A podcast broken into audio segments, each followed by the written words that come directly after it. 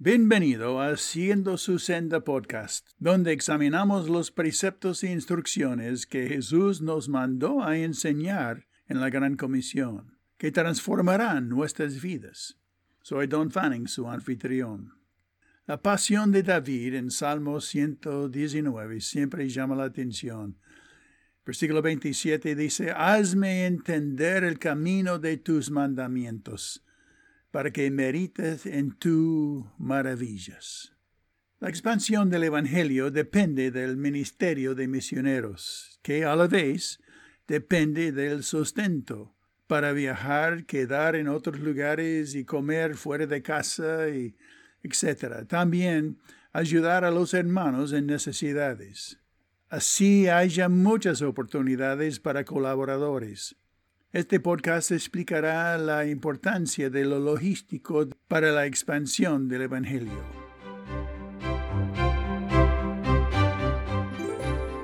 En Tito capítulo 3, versículo 13 a 14, Pablo escribió, Ayuda en todo lo que puedas al abogado Zenas y Apolos, de modo que no les falte nada para su viaje para que aprendan los nuestros a empeñarse en hacer buenas obras, a fin de que atiendan a lo que es realmente necesario y no lleven una vida inútil.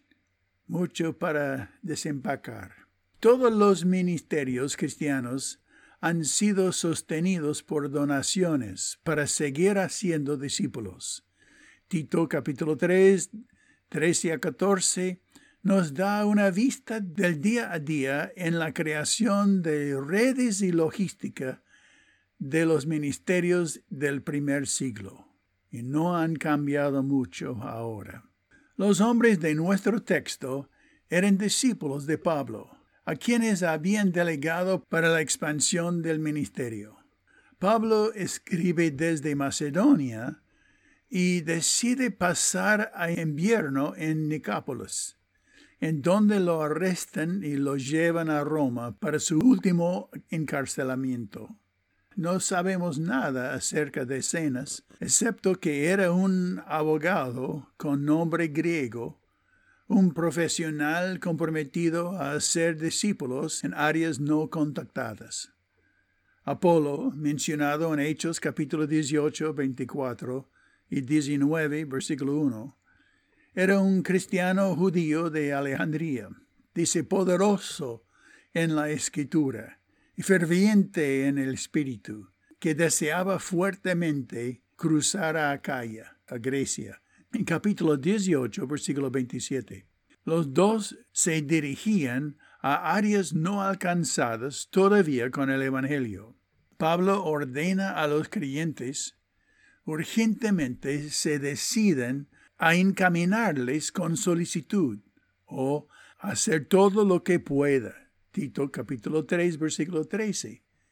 El propósito era ayudar para que ellos, los misioneros, tengan lo que necesiten o no les falta nada. En tercera de Juan capítulo 6 añade, como es digno de Dios. Así los van a despachar. Otra razón para ayudar a este equipo misionero es, como dice, continuamente o habitualmente aprendan a ocuparse en buenas obras. La palabra para aprender viene del verbo base que significa discípulo o aprendiz. Pablo quiso que los creyentes se mantengan aprendiendo mientras que están comprometidos en buenas obras, especialmente en las que cubrían las necesidades urgentes de los obreros. No satisfacer esas necesidades es ser improductivo o inútil. Pablo nos animó a sacrificarnos por el ministerio. No es que busque dádiva, dijo, sino que busco fruto que abunde en vuestra cuenta hablando del donador en Filipenses capítulo 4 versículo 17. Y para que andéis como es digno del Señor, agradándole en todo, llevando fruto en toda buena obra. Colosenses 1.10. Los creyentes deberían aprovechar cada posibilidad de contribuir o tomar parte de los proyectos del reino de Dios en la expansión del Evangelio. ¿Estás tú involucrado en la obra mundial del Evangelio?